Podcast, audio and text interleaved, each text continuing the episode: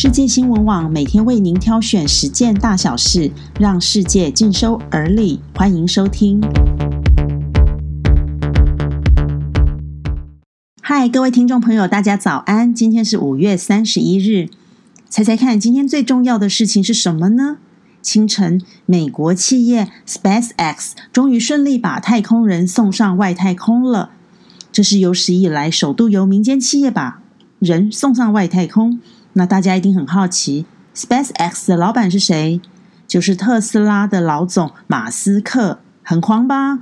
他早就有个太空梦，如今实现了。美国明尼苏达州上周爆发白人警察暴力压制黑人导致死亡的案子，越演越烈。不仅当地警局被攻占，而且不满情绪已经蔓延到全美国，隐藏的种族歧视逐渐浮上台面。连黄种人都遭殃了，川普也因此下令宪兵待命。这些事件的浮现不是一日偶发，歧视和对立都可能危及两百多年来自诩为大熔炉泱泱大国的美国核心价值。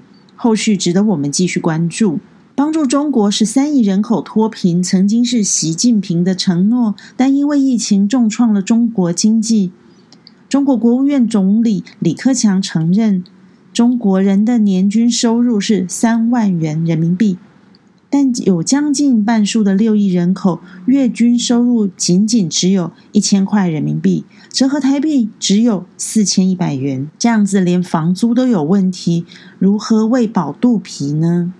英国首相强生成功从新冠肺炎疗愈后，原本声势看涨，但是最近他陷入了另一场争议，因为他的左右手高级顾问康明斯首先违反了自己一手制定的防疫规定，好几次在封锁期间啪啪走，甚至还开车到四百公里之外的老家探视家人，高官自己带头违规，引发民怨。康明斯死不道歉，也不辞职，而强生决定挺心腹，挺到底。